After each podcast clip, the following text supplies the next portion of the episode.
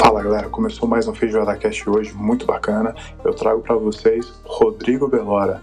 Ele bateu um papo sobre a sua história, o conceito de cozinha de natureza, empreendedorismo, consultoria e, claro, sustentabilidade. Esse é o chefe Rodrigo Belora conversando comigo sobre o seu passado, presente e futuro. Fala galera, voltamos agora no Feijoada Cast. Trago para vocês o chefe Rodrigo Belora. É um prazer ter você, você aqui comigo, chefe. Difícil ter falado com você, um cara super ocupado, vários afazeres, cuidando de vários restaurantes, agora montando a padaria Fermentação Natural. Chefe, como é que você tá? Tudo bem? Tudo tranquilo, Rodrigo. Contigo, cara? Como é que tá aí? Pô, beleza, cara. Tá ótimo aqui, na Austrália passando frio. Eu cheguei, achei que ia ver para a Austrália surfar, cara. Eu acho que eu fui para a praia duas vezes só. mas mas é aí, vida, vida que segue, né, cara? Chefe, é, é...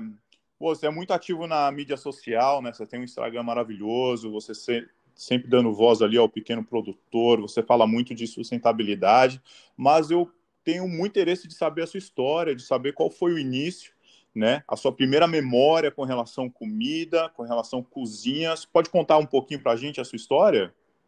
Claro, claro. Então, cara, eu comecei assim, meu começo não é muito tradicional de, de, de chefes, né, de cozinheiros, enfim. É, a minha vida toda eu, eu rumei assim por, por caminhos diversos e minha memória afetiva assim com, com o início, meu primeiro contato é, é, é muito de, de berço, assim, literalmente, de nenê. Eu vinha, eu já vinha para essa propriedade onde é o Javali Rústico, né, numa cestinha de vime, num, num fusquinha, no, no chiqueirão do Fusca, né, e, e convivendo com, com, com, os bichos, tirando leite, colhendo pinhão, milho, né, e aprendendo as, né, as formas que a gente fazia aqui na colônia, fazer o milho na grimpa, fazer pinhão sapecado, enfim, em diversas uh, uh, coisas que vêm né, desde essa minha origem, até o próprio leite que nós levávamos para casa, minha mãe, né, é, minha mãe mineira, então assim, é, ela trouxe de Minas isso com ela, assim, então a gente fazia muito leite, doce de leite, coalhadas, né, usava o soro, tirava a puína, enfim.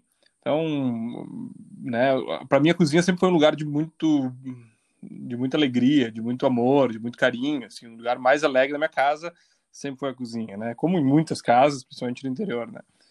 Então, é, enfim, daí, daí nasce assim, essa, essa, minha relação toda com a cozinha, né? E eu acabo né, partindo para outras para outras áreas, né? Que, que, que, foge um pouco disso. Quando, quando eu cheguei na época da, da faculdade, eu não sabia se eu queria fazer oceanologia, se eu ia fazer veterinária e acabei fazendo turismo, né? Então foi uma coisa meio maluca assim naquele naquele primeiro momento. Do turismo eu né, aprendi um pouco gosto assim pelo alimentos vidas por, por, por parte da restauração né mas foi muito superficial né. Fui trabalhar com turismo fui morar na Bahia fui trabalhar em resort né sempre fui apaixonado pela comida né então estava é, lá como recepcionista como responsável de recepção depois fui caixa e, mas tinha um churrasco na beira da praia lá e o, o, o chefe, que era francês, chegava, Gaúcho, consegue fazer um churrasco lá para nós? é, comecei, comecei, a fazer o churrasco e o, o, o, francês não queria mais fazer, né? Então foi. Enfim, sempre tinha uma relação muito boa com a cozinha, sempre cozinhei, mas nunca esperei que fosse ser um cozinheiro. Né? E, certo.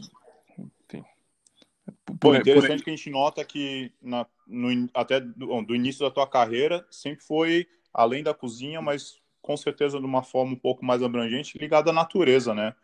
É, dá para ver o teu amor pelo produtor, é, pela fazenda, pelo cultivo, né? E passando pela essa parte de é, do turismo, como é que foi a entrada realmente profissional na cozinha? Assim, você chegou a fazer algum curso? Ficou em, ficou em dúvida? Eu sei que você fez é, gestão empresarial também. E como é que foi da gestão empresarial partindo para a cozinha essa, essa transição? É, bom, aí quando eu volto da Bahia, eu, eu, eu venho para Porto Alegre de novo, né? Nesse, nesse período eu estava morando em Porto Alegre e resolvi que eu precisava né, direcionar um pouco mais. O turismo que eu fiz era um curso muito abrangente, muito legal, porque dava uma abertura muito grande, mas eu precisava me dedicar a alguma coisa né, mais pontual. Eu sempre tive um perfil meio empreendedor, assim, disse, cara, quero fazer gestão empresarial. E fui fazer um MBA, então, gestão empresarial, para, enfim, para nem que fosse para viver melhor, né? E nesse claro, MBA, cara, eu tinha vários colegas, assim, cara, gente da, da Gerdau, da Braskem, da, cara, assim, eram só grandes empresas que eram grandes gestores, assim, eu, caraca, velho, aqui eu tô fazendo um gurizão, voltando da Bahia, bem louco, né, e, e os caras, assim, meu, tudo engenheiro, cara, enquanto os caras estavam com uma calculadorinha de 1,99 fazendo na, na aula de matemática financeira ali, eu, caraca, velho, com quase um computador ali, tentando resolver, e sabe, sofri muito, corri muito atrás da máquina para conseguir, né, enfim, ter, ter um final legal aí desse curso, que foi muito legal e que me traz uma experiência muito legal até hoje, vai, vai ter um legado na minha vida inteira. E, cara, nesse momento eu decidi que eu queria né, voltar e voltar para a Serra e, e, e, empreender alguma coisa aqui, né? Então, quando eu volto para a Serra, eu chego de novo na casa dos meus pais, mas já com né, 20 e poucos anos, disse, cara, não quero, né, não tinha mais condições nenhuma de morar com eles, e, e tinha essa propriedade que era, pô, que eu cresci vindo para cá, e eu disse, pô, eu vou lá, sempre chamam aqui de colônia, né, então, assim, ah, vou lá pra colônia. Eles duvidaram, porque, meu, era uma casa que estava abandonada, caindo aos pedaços, assim, né, enfim, não tinha mais nada aqui. E aí, primeira coisa, chego aqui, tinha um cara que morava aqui, que era, não era nem um caseiro, assim, era só um cara que morava e, e pelo morar, assim, meu pai pedia só para ele cortar a grama, assim, ao redor da casa, né? E aí a primeira Boa. coisa que eu fui foi, foi, foi ter sei lá, tirar esse cara daqui, porque ele tava vendendo as coisas, tava roubando coisas daqui, enfim. E aí tive que tirar ele, aí já foi meu primeiro, primeiro processo da vida, né? Quando tirei ele, já tive que ir pro juiz. E aí, né, o cara ligou um monte de coisa, enfim, resumindo, né, só, só, só pra contar, assim, que a primeira sacada já foi assim.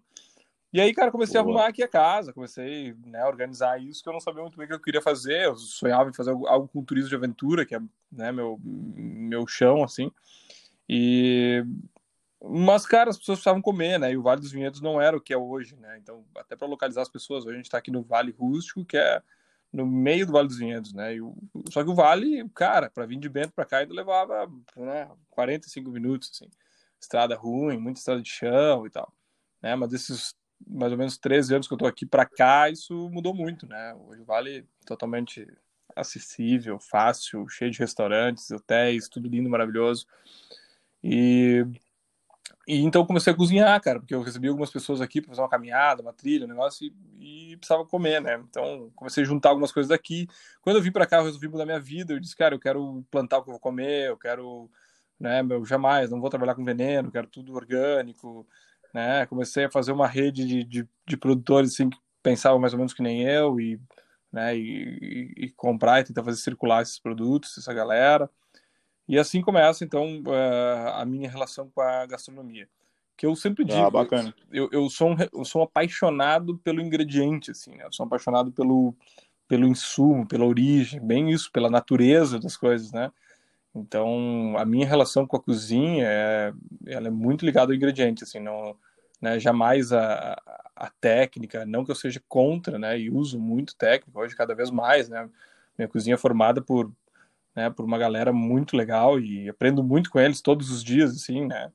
Então, a partir daí eu comecei a estudar, né? Eu fiz Senac, minha primeira entrada de cozinha profissional foi Senac, né? E, e aí eu já tenho, nesse meio tempo aí, tô com o restaurante aberto aqui meio legal, e assim, aí vem vigilância sanitária aqui, porque uma vez postei que eu queria matar um coelho, Uh, que eu ia fazer uma experiência com a galera. Vem aqui, a gente vai matar o coelho, vai limpar o coelho, vai cozinhar o coelho, vai comer o coelho.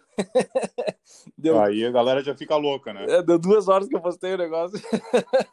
Estavam fechando o restaurante. Né, mas era, ah, mas era um gurizão, assim, né? Muito imaturo e, bom, passou muito legal. E aí, cara. Rodrigão, só uma, só uma desculpa, só uma Sim. perguntinha. Então, você virou chefe pela necessidade de que você tinha uma propriedade você estava tentando aplicar o, o, turismo de aventura, mas aí a galera chegava para uma caminhada tal, pô, queria comer, pô, não tinha onde comer tal, e foi, foi a partir daí você viu essa oportunidade, então? Isso, isso aí, mais ou menos isso, ah, assim, legal. algumas confrarias, amigos, a galera, ah, dá pra gente fazer um negócio aí, claro, vamos fazer, assim, começou, cara, aquela coisa que tu dizia que não ia dar nada, né, tanto que meu primeiro contador, quando eu fui fazer empresa, eu disse, cara, começou, começou a vir algumas empresas e querer fazer coisa, eu precisava de nota. Eu disse, cara, não tem nota, né? Bom, vou ter que abrir uma empresa. né? E aí, e aí, quando eu comecei a abrir empresa, o contador disse, não, não vou abrir essa empresa. Eu disse, como assim, velho? Tô te pagando, né, meu? Aí o cara disse, não, não, não vou, isso nunca vai dar certo, velho, para, né, não vou fazer, Olha, não vou fazer nem tu gastar teu dinheiro. Eu disse, pô, obrigado, cara. Eu, eu, Olha só. O primeiro que eu tive, né? Claro que a gente ouve muito isso depois, né, na sequência da vida, de, principalmente de empreender, né? É. Mas o primeiro é meio, e... meio que chocante, assim, né, cara? Todo animado, gurizão, ah, vou fazer e tal. Cara, não, isso nunca vai dar certo. E, e uma pergunta, assim, quando você chegou, é, você já tá, assim, depois de quanto tempo que você começou a dar uma cara de de talvez de um, de um restaurante, de um lugar para o pessoal comer, foi demorou alguns anos? Você já teve essa preocupação logo que você começou? Ou pô, demorou muito tempo? Você falou assim, ah, não, peraí, deixa eu agora dar uma cara mais profissional, vou abrir um, realmente um restaurante aqui e tal. É, então ali, assim, um, um fato marcante para mim foi aquela visita da vigilância, onde eu até fiquei muito amigo deles, né, numa sequência, porque eu disse, cara, eu não quero fazer nada errado, muito pelo contrário, eu quero fazer tudo muito certo né? E aí eu tava, já estava construindo a cozinha, enfim, já estava fazendo uma parte que era para dizer assim, porque nesse primeiro momento eu cozinhava no meio do salão, era eu e mais quatro meses, assim, era uma coisa muito intimista, que já era bem restaurante, assim, né? O, cara, eu, eu, eu vim numa escola de hospitalidade, assim, muito forte, então uh, sabia receber bem, queria ter muito carinho, apesar de tudo ser muito rústico naquela época, hoje, hoje eu posso dizer assim que é um que é um contemporâneo, refinado, rústico, mas antigamente era bem rústico mesmo. Um, já era muito muito legal assim, né? Já era muito legal de vir para cá e tal. Então, desde o começo era um restaurantezinho Boa. bacana, mas era mais como um bistrozinho, vamos dizer assim, né? Onde é. tava ali cozinhando junto, até ele se transformar num restaurante mesmo. Mas essa, essa esse momento da vigilância para mim foi um, um, fator decisivo, assim, eu disse, ok, cara, ou eu invisto de verdade nisso, como carreira, como negócio, como tudo, ou saio fora né? Porque assim, é, não, não, ali não tinha mais meio, tipo, vou, vou levando, vou levando assim, deixa assim, né? Não, eu tinha que investir, comprar equipamento e tal.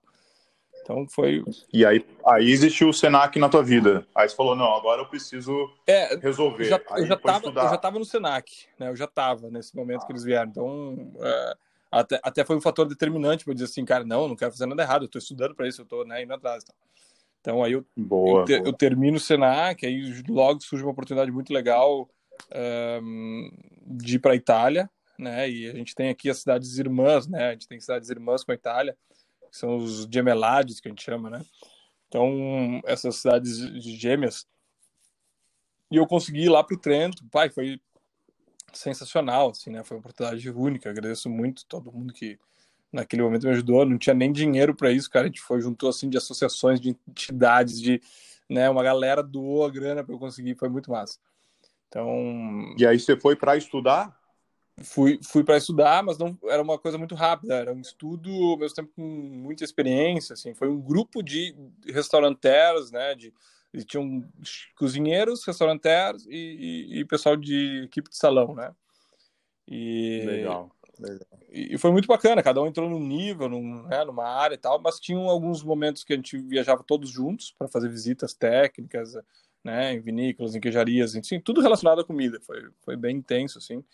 E para mim foi ah, aí foi aí foi o marco, assim, cara. Eu voltei e disse, caraca, velho. Né? Quando eu vi assim a paixão pelo ingrediente, a necessidade do ingrediente realmente fresco, do melhor ingrediente, do, né, do sabor de verdade naquilo e não na manipulação cara, para mim foi foi pontual, assim, né? Daí tive algumas experiências incríveis lá, disse, cara, eu quero fazer isso lá no Vale, né? E aí, Olha, e aí surge um pouco, daí surge a minha primeira mudança de menu, porque o Vale começa bem louco, assim, era, era eu só sabia fazer pizza, não sabia fazer mais nada além disso, né? Então uh, tinha um forno a lenha, na verdade eu usei que eu tinha aqui, né? Eu tinha um forno a lenha né, externo, para fazer pão, dei uma reformadinha nele ali, consegui fazer umas pizzas legais.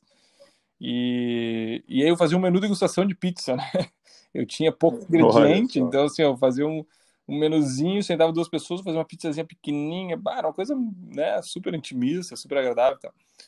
E aí quando eu volto da Itália, eu volto com uma ideia de, cara, fazer um menu diferente, vou cozinhar outras coisas, comecei a cozinhar, né, mais, uh, mais legal. E faço um menu, tipo um tabledote, assim, né, com com, uma sequenciazinha com algumas opções em alguns momentos. Então, ah, no primeiro prato tinha duas opções, né? Na sobremesa tinha duas opções. E eu começo a ganhar um pouco mais de confiança, né? E aí se passam alguns anos, eu vou aprendendo a trabalhar melhor, e vou ganhando confiança, vou ganhando confiança, e vendo que cada vez mais eu tinha uma diversidade muito grande de produtos, né? E, e em pouca quantidade, em função da, da propriedade, dos produtores que a gente tinha aqui ao redor e tal. Então, assim, não fazia sentido eu ter um cardápio, fazia muito mais sentido eu ter um, um menu que eu escolhesse e que eu tenho um pouquinho para cada um, né? Então, assim, o menu de degustação eu nunca, até então ali, eu nunca tinha, né, eu nunca tinha vivenciado um menu de degustação na vida, né? Então, eu, eu, não entendi, assim, a importância ou o porquê disso, né? Para mim aconteceu meio que porque era o que eu tinha disponível, assim, né? Então, eu fazia ah, os pratinhos bom. pequenininhos, assim, e ia fazendo.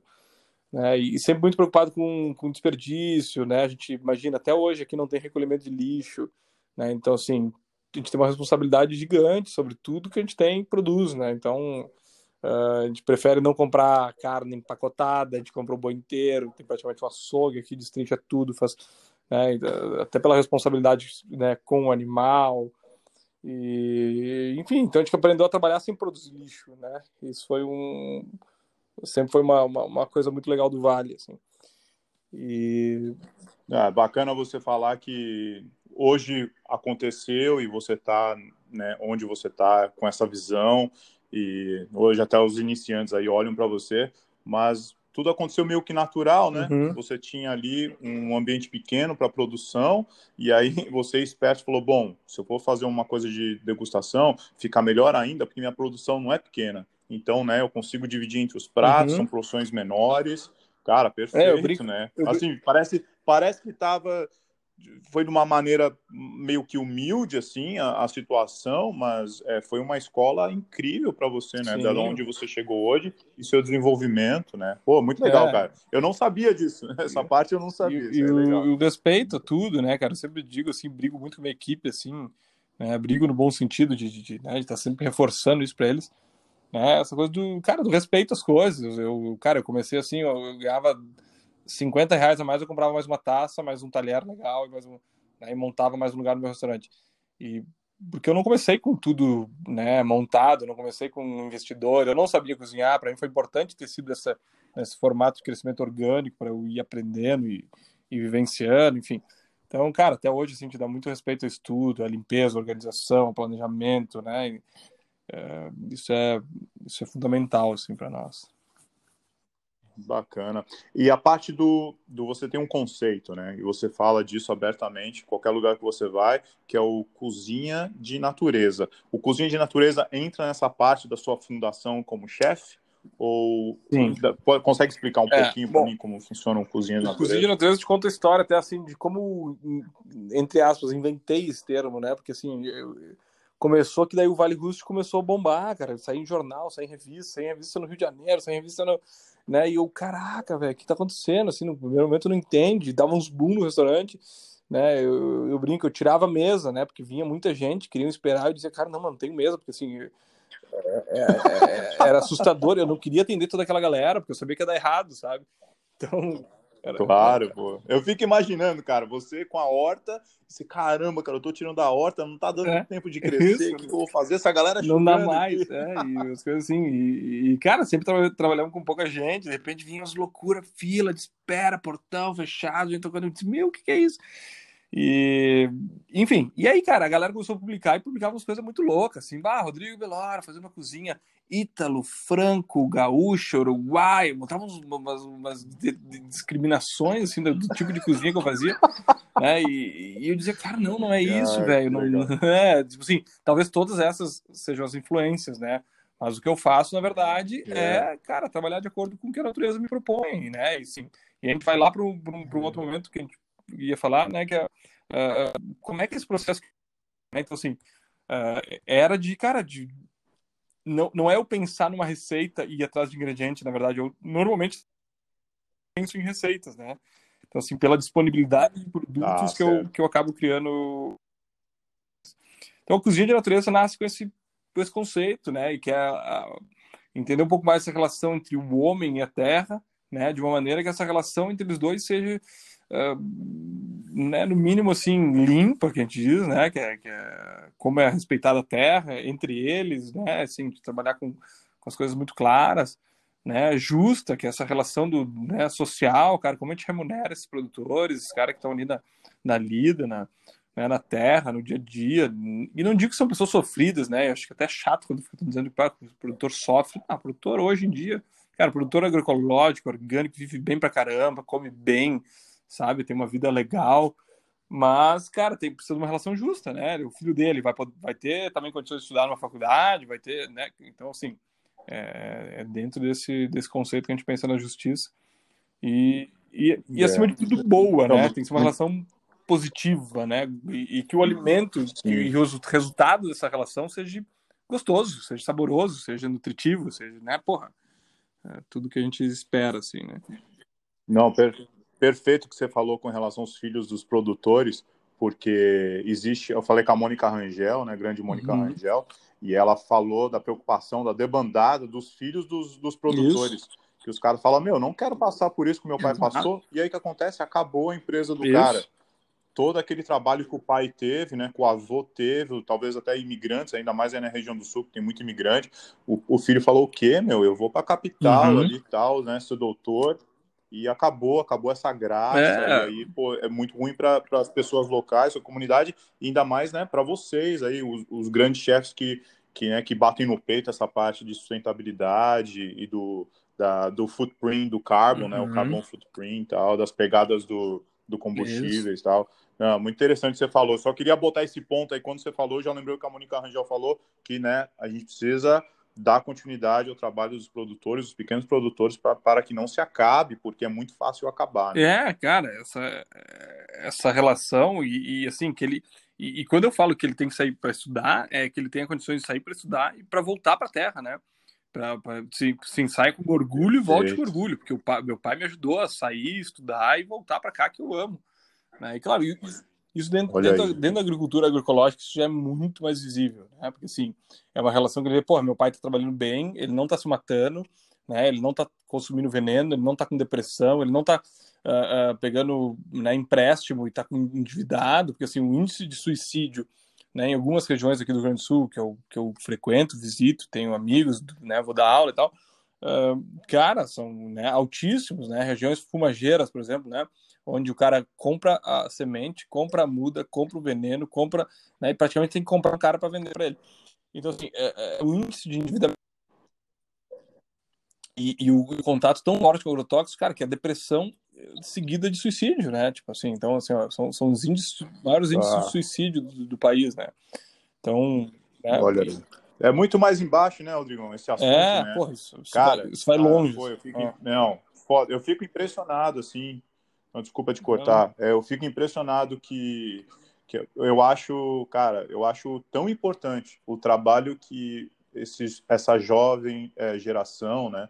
É, você, é, o Fabrício Goulart, que é outro gaúcho também, que fala muito de sustentabilidade com relação aos produtores, cara, que tem que ser ouvido, hum. cara. As pessoas precisam, as pessoas de, merecem ser ouvidas, entendeu? E eu acho que caras como você pô, precisa parar e escutar porque mexe com muita gente e pô, muita gente que trabalhou muito para chegar onde uhum. chegou. E essa cadeia, né, essa harmonização com relação o produto na mesa e o produto na terra, é, pessoas muito importantes para esse ciclo continuar assim, como você foi. Te dou parabéns aí, é, cara, bem no meio da entrevista tal, porque acho incrível, cara, acho demais. Precisa de pessoas mais pessoas como você. Que cara, bom. Muito bacana. E, cara, que nem, que, que, que nem tu falou ali também do, né? Ah, às vezes o cara vai abandonar 10 anos ou, ou, ou abandona a, a, propriedade, cara, e assim, é, que às vezes foi de, de, pai, de avô e tal, e, e principalmente quando a gente fala de, de, de uma propriedade agroecológica, cara, isso é perder um trabalho milenar, né, meu? Porque assim, eu vejo por mim, assim, eu tô na propriedade aqui há 15 anos quase, né? Enfim, tô aqui desde que eu nasci praticamente, mas assim que eu retornei há 15 anos. E, e era uma propriedade convencional, porque né, o interesse era produzir uva e vender uva e tal. E, e, e, cara, eu tô há 10, 15 anos mais ou menos recuperando a terra e eu ainda não tenho a terra como eu quero, sabe? Porque assim, ela é muito degradada. Então, assim, um ano às vezes de, de, de, avacalhar essa terra aí, cara, tu perde um trabalho de 100, de 200 ou de, de né, ou de uma, de uma história toda, assim, de um planeta.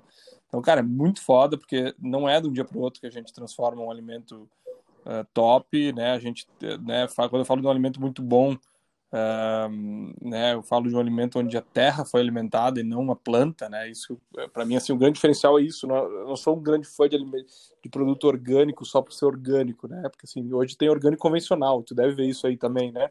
Muita gente plantando em escala, Sim, né, pô, véio?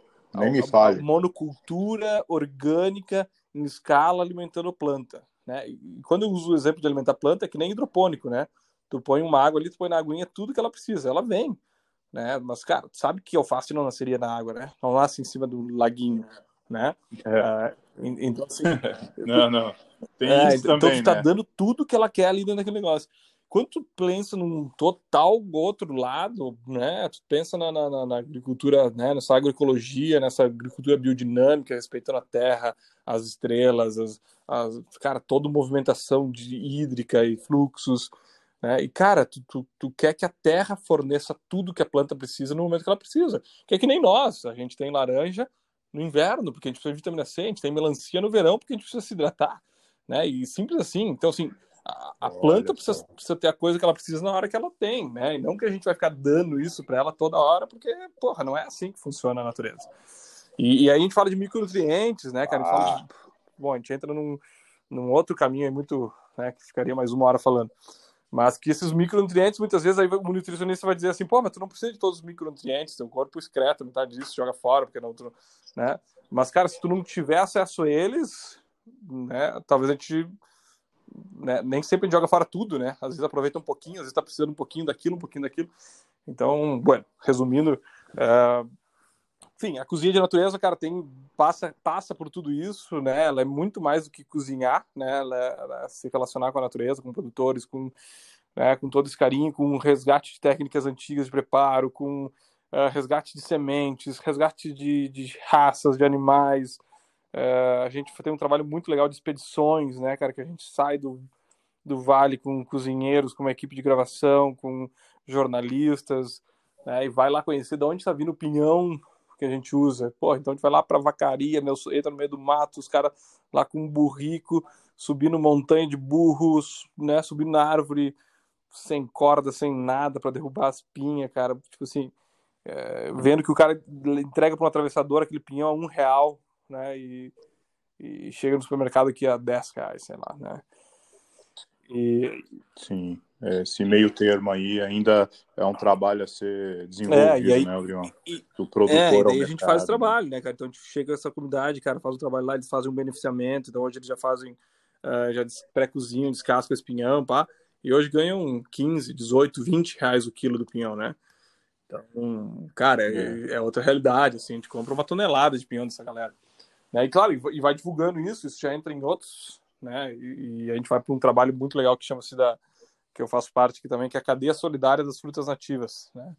Então, é um grupo de extrativismo sustentável dentro do Rio Grande do Sul, onde a gente trabalha, enfim, as nossas frutas, butiá, guabiroba, guabijubo, uh, uh, uvaia, adiciona outros aí, né, que entra o pinhão com, a semente, uh, entra a batata creme, que eu sou apaixonado, que é uma batata autóctone aqui do sul.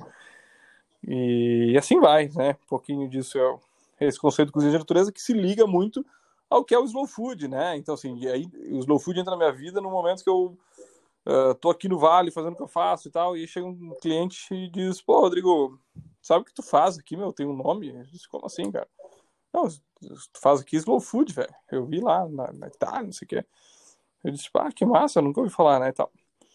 E eu sempre fui meio, meio à parte, assim, eu não conheço muita gente, não assisto muita televisão, não assisto televisão minha vida inteira, assim, são, é, de certa forma, às vezes tá meio bicho do mato aí. E, e eu disse, pô, que legal, cara, disse, ah, vou te trazer, não ouvi falar, então vou te trazer um livro pra te ler. Daí me trouxe um livro, o primeiro livro que eu leio, assim, sobre, sobre slow food, e, e cara, foi muito legal, assim, porque, né, daí eu descobri que tinha mais, né, 100 mil loucos pelo mundo pensando que nem eu, e, né, é muito bom, porque tu não se sente mais tão sozinho, assim, né? E as coisas começam a fazer um pouco mais de sentido, né? É, Rodrigão, uma perguntinha sobre o slow food. O slow food é termo em inglês aí tal, comida, né? É, é, é para dar um, é uma pausa no processo da comida. É mais ou menos. Você consegue dar uma explicada para mim num conceito? É para pegar mais leve com a natureza? É para apreciar mais? Isso, bom. O, o, o, slow food, bom, movimento que nasce lá no final da década de 80, no, no, no Piemonte, lá na Itália. Né? Ele nasce como contraposição ao fast food, então por isso que ele tem esse nome, né? Então, uh, McDonald's chegando lá no, no, no, Piemonte, os caras disseram, não, aqui não, né, velho? Porra, não vai funcionar esse negócio. Né? Precisamos fazer um movimento de contraposição. Se existe um movimento chamado fast, meu, vamos, vamos criar um movimento slow, né? E, Cara, e aí nasce com esse sentido assim, de, de, de enogastronomia, de, de curtir o tempo à mesa, de dedicar o tempo à família, de. Né? Muito importante. Mas o, o, o, próprio slow food cresce, desenvolve, amadurece, né, e ganha novos preceitos, assim. Então hoje, se a gente tiver que definir um termo para entender um pouco do que é o slow food, a gente diz ecogastronomia, né, que é essa relação né, da, da, da, ecologia com a gastronomia, como que a gente trabalha isso alinhado e que é muito mais do que né, uma coisa gastronômica só, é um estilo de vida, é uma maneira de pensar, é uma maneira de agir, né, e tudo mais.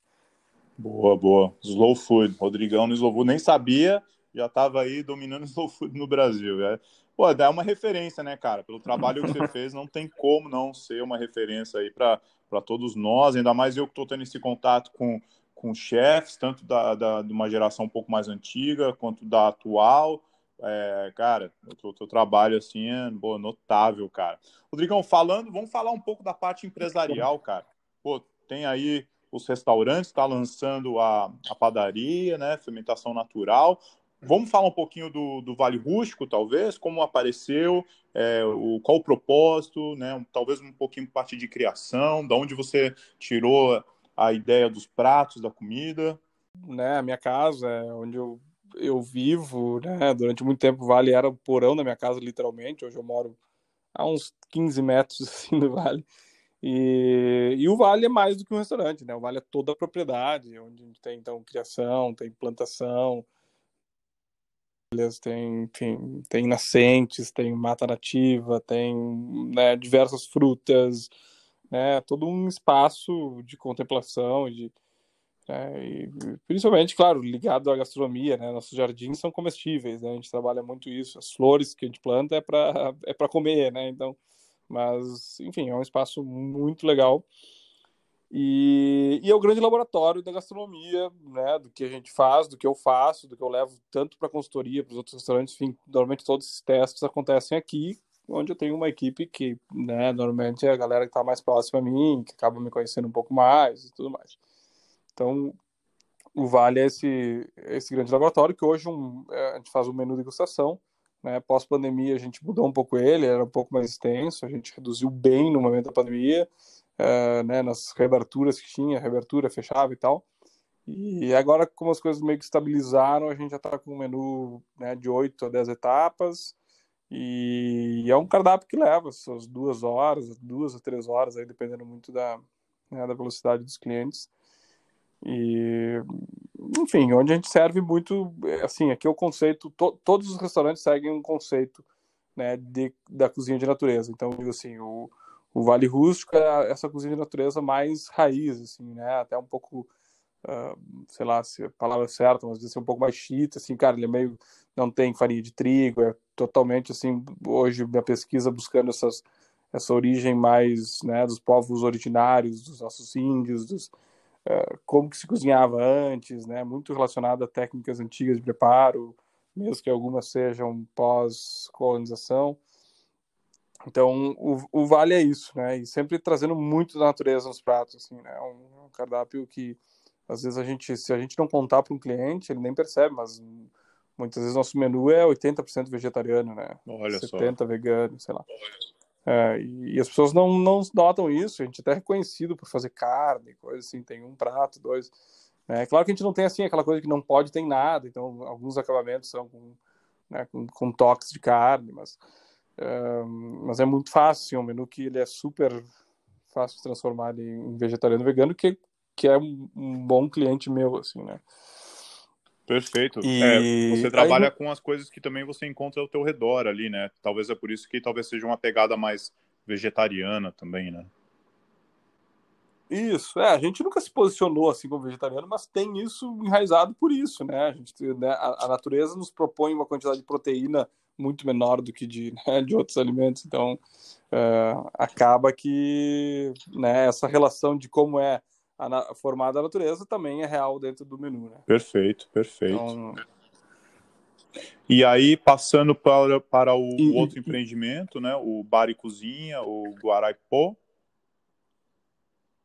O, o Guaraipo, isso. O, o Guaraipo, então, ele, né, a gente segue nesse conceito, mas vai para uma, uma cozinha de natureza que a gente diz assim, mais democrática, né? Então, certo. assim, é, é, eu brinco, o Guaraipo é de uma abelha nativa, eu sou apaixonado pelas abelhas nativas aqui, e, e essa é uma abelha, né, super em risco, risco de extinção aqui no Rio Grande do Sul, com, uh, enfim, é, com um trabalho diferente, assim, uma, uma, uma, uma comunidade de abelhas aí de, que tem várias rainhas mesmo ninho, enfim, mas a gente brinca, resumindo, a gente brinca que é a, que é a abelha que saiu do, do vale, né, e foi e foi para a cidade, assim. Então, uh, é o vale rústico urbano, assim, né? A cozinha de natureza estando no meio da cidade. Tá do lado de uma rodovia, do lado de um hotel, numa cidade, no meio do... É bem maluco, assim. Mas, ao mesmo tempo, na entrada tem uma parede verde linda, com caixas de abelha, né? Tipo assim, é... é te faz, assim, fazer aquele retorno, né? E, e, é um grande bar, assim. Então, a ideia era fazer um bar com comida boa, né? E um, e um bar onde a gente aprender, então, a a também se, se abster de, de muitas marcas, né? Então, assim, um, é um restaurante com bar que não. Na verdade, é um bar com comida boa, não é nem um restaurante com bar. É, que não tem refrigerante, que não tem. Eu estou aprendendo a fazer as nossas próprias infusões, né? E tirando muita marca comercial. E, cara, um, para mim, assim, foi um, um aprendizado, né? Eu tive que quase aprender a cozinhar de novo, né? Quando eu comecei a fazer essa, essa parte de bar aí. Então, é, claro que eu não sou o grande líder disso, a gente tem uma equipe lá muito legal, uma galera que vive o bar, mas, mas eu sou o grande né, motivador da mudança. Assim. Então, cara, eu fico questionando, meu, porque a gente não usa agora as folhas do cachorro para fazer o nosso próprio né, campari aí, Enfim, então a gente fica, fica enlouquecendo a galera nesse sentido e, e cada vez mais o nosso bar está né, mais brasileiro, assim, né?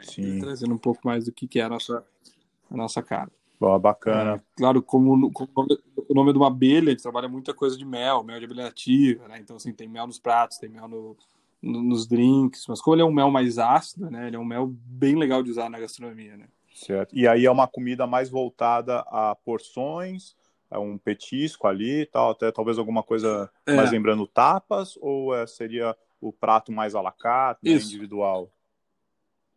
É, tem, tem, um pouco da minha história também, assim, então a gente tem um momento de comida de rua, tem um trailer também, que a gente, né, durante muito tempo trabalhou ele em eventos, fazendo, né, momentos na rua muito legais. Então, assim, ele, ele tem, ele tem uma pegadinha comida de rua, a gente tem lá um, um o nosso rústico burger, é, tem um choripan também, que é um clássico que a gente faz aqui com pão de urtiga, mas tudo bem, bem assim, levando a nossa pegada, né? É, o próprio hambúrguer é para fazer o aproveitamento do boi, né? Então, quando a gente compra o boi inteiro, tem algumas coisinhas ali que a gente não vai conseguir aproveitar. Isso tudo mói e vira hambúrguer. Boa, boa. É, o, o, o, ketchup é de beterraba, né? Enfim, é, e a gente vai aproveitando assim, as, as coisas que a gente tem. Né? O, e aí o, o choripão é um pão de, de urtiga, né, cara? Um pão de urtigão, uma urtiga gigante que a gente tem aqui. É um pão verde de urtiga com a linguiça, com, com um chimichurri de é, fresco, assim, bah, é muito, muito legal. Então tem uma pegada cozinha de rua, né, de comida de rua, tem uma pegada assim bem snacks, é, né, aperitivos, tapas. É, depois a gente tem alguns outros pratos clássicos que eram coisa do Vale que eu fazia no começo, né, a gente era muito fazer uns risotos incríveis, então assim tem uma pegadinha de arroz que eu não chamo mais nem de risoto, hoje chamo de arroz porque a gente faz uma cogumelada que é como se fosse uma galinhada de cogumelo, a gente faz um um, um arroz com tomate e camarão. Uh, enfim, então tem um pouco dessa pegada assim da minha origem de né, da gastronomia que era ligada a essa, a essa parte do arroz. Uh, algumas massas, então a gente faz uma releitura de uma carbonara, faz uma releitura do, né, faz um fettuccine com, com molho vermelho, um, um, outro que é o clássico de lá, que é o capeletone de costela, que é um, tipo um capelete gigante, assim, né, com, uh, com recheio de costela, salteado na, na manteiga e sálvia coisas daí junta um pouco da, das coisas assim, não fico tão, uh, né, tão, tão, tão travado nessa coisa da pesquisa com uma comida uh, pré-colonização e ali eu aceito a colonização, aceito tudo que eu vivi, aceito, né, claro, sempre seguindo, cara, preferencialmente é de produtores orgânicos, são todos produtores ali da região, a gente cria um novo cinturão, né? Que a ideia não era usar o cinturão de Garibaldi, daqui onde eu tô no Vale, né? Era sim criar um cinturão lá de Farroupilha, claro, né? claro. Que os produtores dali também fossem valorizados e fossem... É, então é, é, bem legal essa, essa pegada aí. Bacana, bacana. O... Agora você está com um empreendimento novo, né? Tá até difícil arrumar um horário para falar com você, porque está fo é. tá focado na, na, padaria, fermentação natural. Rodrigão, eu tentei pesquisar sobre isso, achei muito pouca coisa. É, eu acho que é até uma forma nova, é um novo approach, né? Com relação à padaria. Você consegue explicar para mim como funciona esse conceito? Qual que é a visão da padaria, né? Se alguém entrar na padaria, o que, que, ela espera, o que, que ela vai encontrar? Uhum. É, vamos lá. Então, bom, a, a padaria essa é o tubuna, né? A gente chama de tubuna, que é uma outra abelha, uma abelha agressiva, né? Dentro das, das abelhas sem ferrão aqui do, né, da, do sul, a gente tem uma que é a tubuna, que é uma abelha assim, cara, que ela não tem, não é social, né? Ela, ela não tem um momentinho bom. As outras, tu não incomodar elas, não bater na caixa, dizer nada, elas não estão nem aí para ti. Né? A tubuna não, se ela estiver perto, ela já te ataca, né? E, ela, e como ela não tem ferrão, ela te morde. Olha. Né? Então, assim, ó, é uma abelha agressiva, mas que né, não vai te picar, assim, no sentido de machucar. Mas ela fica te enlouquecendo, assim, né? Na, na, na, na mordidinha, assim.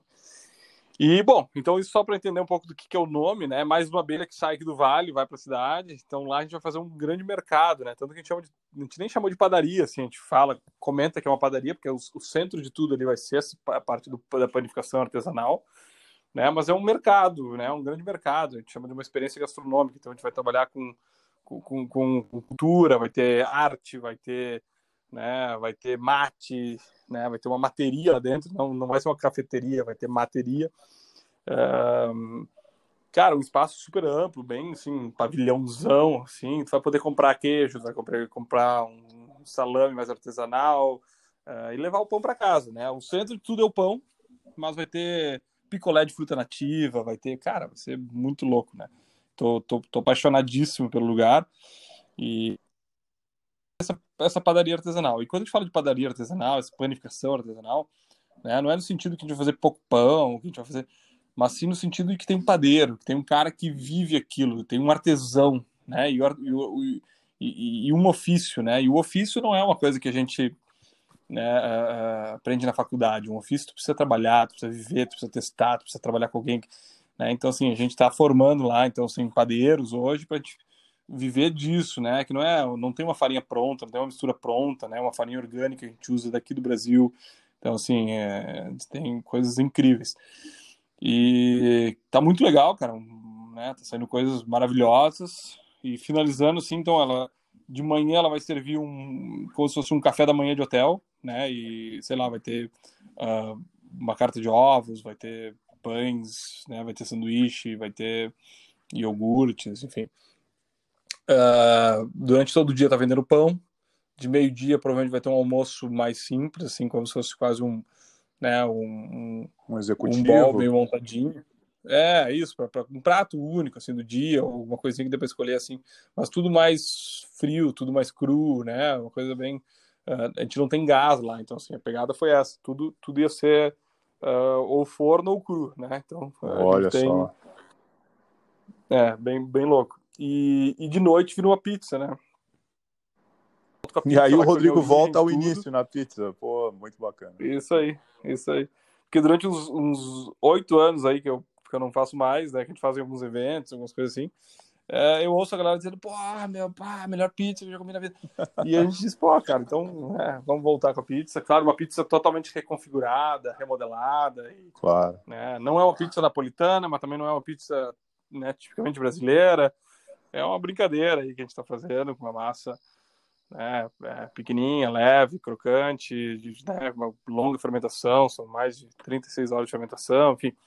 Então, cara, um negócio massa, mas ultra democrático, assim, que, né, é, vai ser inacreditavelmente barata para vender, para ser acessível a todo mundo. É. A gente está numa mistura de bairros ali, assim, que, que, é de um bairro de classe AA com um bairro de classe B, uh, A, enfim, tá, tá, num lugar assim que passa todo mundo, assim, desde os da galera que trabalha na empresa ou dono da empresa, assim, sabe? A galera juntar todo, essa, todo mundo num ambiente democrático ali que possa Claro, quem curtir comer bem, quem, né, não importa quanto dinheiro tu tem, importa que tu curta uma boa gastronomia.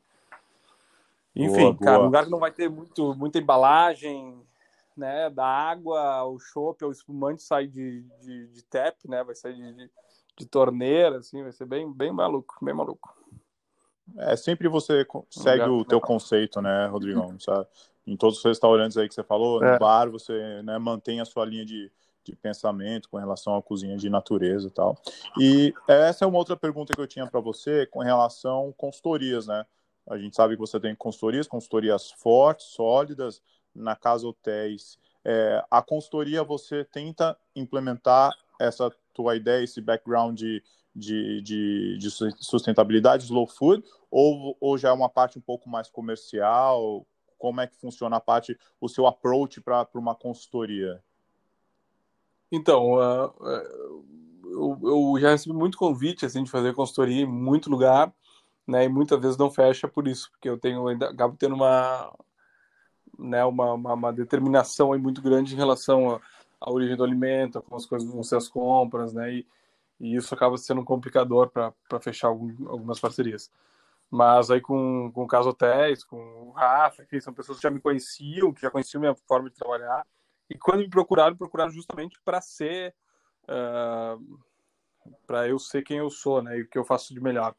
Então é muito legal, porque é, é, a, é a cozinha de natureza, né, entregue do jeito que ela, né, do jeito que eu, que, eu, que eu entendo e vivo isso, né, claro, com algumas atualizações, então vamos lá, o, como eu digo, todos, todas as minhas operações têm uma relação com a cozinha de natureza, o Wood, lá em Gramado, né, ele tem, uh, então eu vou dizer assim, eu, se eu tivesse que determinar um conceito para ele, é a cozinha de natureza cosmopolita, né, então assim, o Wood é um, é um hotel cosmopolita, ele podia estar em qualquer lugar do mundo, né? E a gastronomia não podia ser diferente, mas sem perder, né? O, o, o, a essência, né? Então assim, cara, eu, eu, cozinho o mundo, faço pratos do mundo inteiro, né? Mas uh, com, com origem, né? Então assim, todo, todo, toda a base dos produtos é daqui, né? Então uh, trabalhando o milho daqui, trabalhando o porco daqui, enfim. Então, é, é a cozinha de natureza cosmopolita, assim, é muito legal, porque a gente consegue trabalhar de... No começo é muito difícil, né, cara, porque eu tenho que desligar uma chave e ligar outra, quando eu tô pensando no restaurante, puf, liga alguma coisa, liga outra, né? desliga uma, desliga outra. E... Olha só. Mas foi, foi muito legal. E, e, e, o que eu fiz no Wood, né, era um, era um projeto que eu tinha para o Vale, né, eu acreditava que o conceito do menu degustação alguns anos atrás, que isso não tinha mais nada a ver, né, que eu tinha que fazer uma pegada nova, né, em compartilhar prato, em a gente uh, e cara, eu disse, velho, chega, vou fazer isso no Vale, já era. E bah, foi muito ruim. As pessoas vinham de longe, vinham do mundo inteiro para comer aqui e queriam comer aquilo, cara, né? E, e, eu não conseguia entender essa coisa da tradição, do clássico, de ter se transformado um clássico e tal. Então foi meio difícil para mim no começo, mas voltei atrás e me surge a ideia, surge o Wood nessa história toda. Eu disse, cara, é isso, né? É lá que precisa ir essa minha ideia toda. Oh, bacana, então, assim, bacana. Assim, e o restaurante Alma é uma legal. pegada totalmente diferente? Isso, vamos lá. Daí, depois de um ano e meio, mais ou menos, de Wood, uh, eles me propõem para abraçar o Alma, que é um restaurante que está lá em Cambará do Sul, lá nos Canyons, um lugar maravilhoso, assim. Cara, um lugar do futuro, assim, um destino futuro né, do Rio Grande do Sul. Uh, um lugar que eles já acreditavam nesse lugar há mais de 20 anos, né, cara? E hoje talvez ele esteja explodindo, assim, então é muito massa, um lugar incrível, de um visual e tal. E o, o Parador sempre teve um conceito assim, de muito de valorização da cultura gaúcha, né? Tem muita coisa relacionada a isso. Então, um, o, o, o Alma RS, então, assim, a cozinha de natureza mais campeira, né? A cozinha de natureza regionalista. Então, é a mesma, seguimos na mesma linha, né, cara, trabalhar em elementos aqui e tudo mais, mas com uma linha de receitas de, de né, contemporaneizar um pouco as receitas gaúchas. Então, ah, vai lá, vai ter uma vaca atolada, né, servida de uma maneira né, mais, mais, mais contemporânea.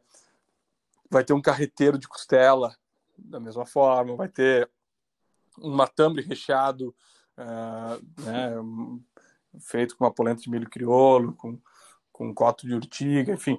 Então, cara, eu levo isso tentando trabalhar essa, essas receitas clássicas do, do, Rio Grande do Sul, né, que não são só campeiras, não são só da, né, de uma região, mas sim toda região. Então, assim, tem desde um, de um frango, que era algo super tradicional do italiano, a uma cuca com nata, que era algo super tradicional do alemão, uh, as linguiças, que é tradicional da, da, da parte da campanha, uh, uma tainha com purê de banana, que é algo super tradicional do nosso litoral. Uh, e, assim, enfim, é um menu que traduz o Rio Grande do Sul. Né? Então, é uma cozinha, natureza, mais, uma pegada mais, é, o comfortable, é, comfortable food, né, que o pessoal chama então, hoje. Né? Legal, legal, muito bacana. Isso aí. Olha Isso só. aí, bem, bem, bem, nessa pegada. Lá, lá, tudo é feito no fogo, né? Então, assim, a gente tem uma cozinha de finalização animal, assim, velho. Um fornão a lenha, um fogão a lenha e uma parrilha gigante. Assim. Então, tudo Boa. é finalizado show, na frente show. do cliente. Rodrigão, de fogo. talvez ainda é um pouquinho lindo, mais para o final dessa conversa incrível, cara. É, eu, eu tenho muita curiosidade de, né, pensadores visionários aí como você. Pandemia, cara. Quando bateu a pandemia, cara, você vários negócios, né? Braços em vários lugares, projetos, futuro, tal. Pandemia, cara. Como é que foi? Conta para mim esse baque aí.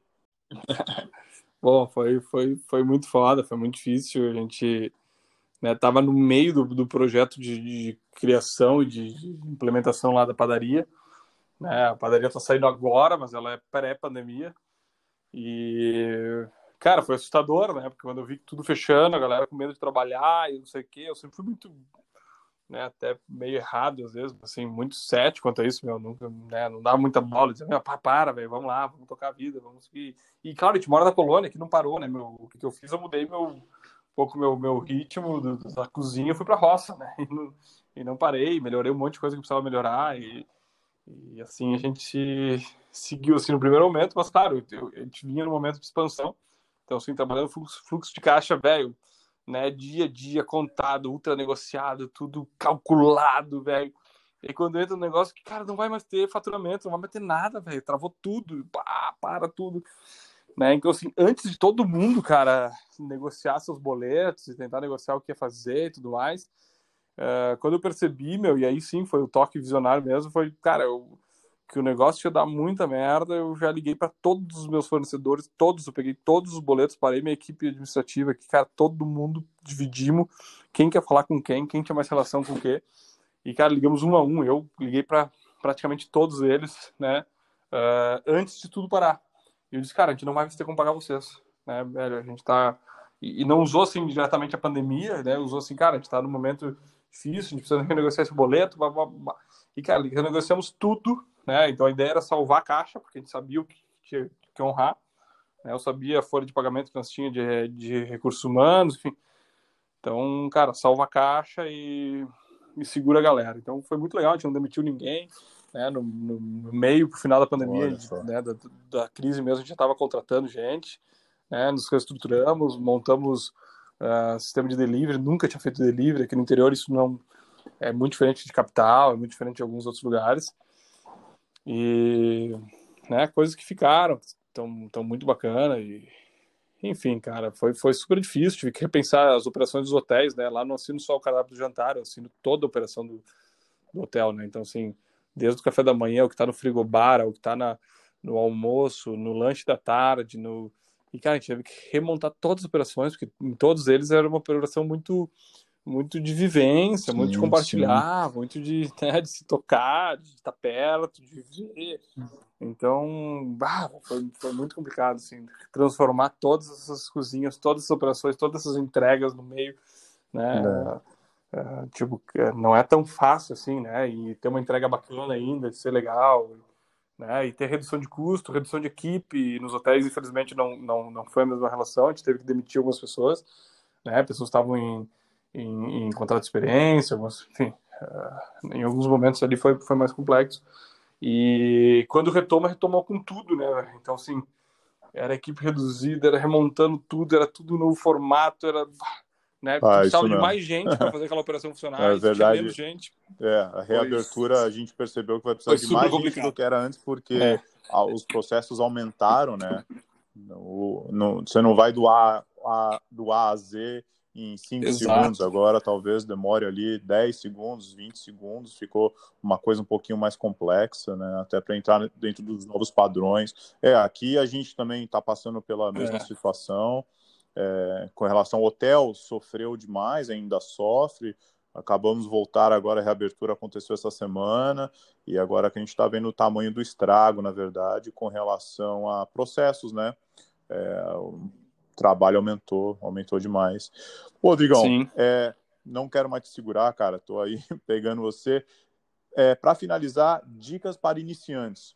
Todo mundo escutou a tua história aí, viu o teu início, cara, tua visão, mas você tinha muita vontade, mesmo sem saber muito o final das contas ou como você chegaria ali em vias de fato.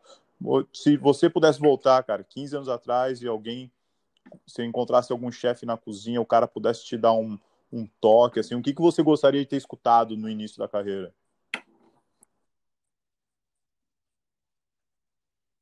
Cara, não, não desiste, né? Segue, segue, segue, sempre subindo, né? A vida é, um, é uma escada. Quanto menos passos para trás tu der, mais longe tu vai. Então, assim, é comprometimento, é respeito, é perseverança, né? E, meu, seguir, sempre seguir, sempre seguir, né? Muitas vezes a gente tem vontade de ir para trás, de achar que mudar de rumo vai resolver. E, cara, o negócio, eu, eu, eu digo para minha equipe todos os dias, cara, né? Eu não, eu não quero nunca um cozinheiro top um dia, cara. Eu quero vocês bons todos os dias. Eu não quero uma comida sensacional um dia. Eu quero uma comida muito boa todos os dias. Então, assim, né, cozinha é isso, cara. É, é né, é seguir é, é seguir essa linha, essa linearidade, né? É isso que faz, faz sucesso no restaurante. Não é, não é tu fazer um jantar foda. Né? Um jantar foda, meu, 5 pessoas, 10 pessoas, 20 pessoas, 50 pessoas comem, entendem, né? Mas uh, essa linha do dia a dia, né? Essa, essa horinha extra, cara, que tu faz todo dia, te dá um belo banco de horas. Então, é, é, é, mais ou menos isso, cara. Acho que é, é humildade, né? O que eu falo para todo mundo quando tá contratando alguém aqui também, cara. Meu, preciso de três coisas de time. Eu não quero que você sabe, sabe cozinhar, não me interessa nada disso. Sabe servir vinho, sabe abrir, meu. Eu preciso ter humildade, respeito e organização. Né? Então, cara, se não tiver isso, Boa. tu não vai estar bem no, na restauração, né? Então, é, esse, esse, é o, esse é o principal, né? E, cara, sempre humildade vem em frente, porque tem que saber reconhecer o que tu não sabe, o que tu sabe, uh, saber ajudar alguém, se tu souber, né? Saber ensinar para alguém. Então, humildade vai contigo do, né, de quando tá auxiliar de cozinha, não tá lavando louça, né, até quando tu for líder de uma equipe. Né, Boa, Rodrigão. Isso aí, uma aula hoje, cozinha de natureza, slow food, é, pô, passamos pelo empreendedorismo, visão de negócio. Bom, muito obrigado, cara. Foi muita inspiração vindo de você aí. É, siga o teu trabalho, né, cara? É, temos até amigos em comuns aí em, em São Paulo tal. É, pô, todo mundo falou muito bem de você. É, o Marcelo, né, da, das trufas tal, mandou um abraço. É, Quero dizer que é, a Larissa, que legal, trabalha com Marcelão. você, me tratou muito bem em todos os momentos, super profissional, me ajudou em tudo, me senti bem preparado para essa conversa e ainda mais que porque né, você com conteúdo tão grande e de tão, tanta valia. Assim. Pô, obrigado, Rodrigo. Foi um prazer ter te conhecido, cara. Que bom, Rodrigo. Eu que agradeço, cara. Obrigado pela oportunidade de a gente conversar, a gente estar tá junto, se aproximar. Espero que a gente consiga né, dar sequência nesse papo em outros momentos né? Se uma vier para cá, super convidado, vem, vem nos visitar, vem conhecer aqui e sigamos em frente aí, meu, nessa maluquice que estamos passando agora, né? Sucesso aí na tua né, retomada também e, e, vamos lá, não dá para desistir, né? O que a gente diz para os novos aí, a gente tem que dizer para nós às vezes também, né, velho? Não dá para olhar para trás, véio. segue, segue. Segue em frente. É o recado dos Rodrigos aí, meu xará. Fechado, Rodrigão. Obrigado, cara. Fica com Deus, uma boa noite aí. Obrigado por ter contado sua história. Valeu, meu querido. Foi ótimo também. Um Valeu. abraço, boa noite aí.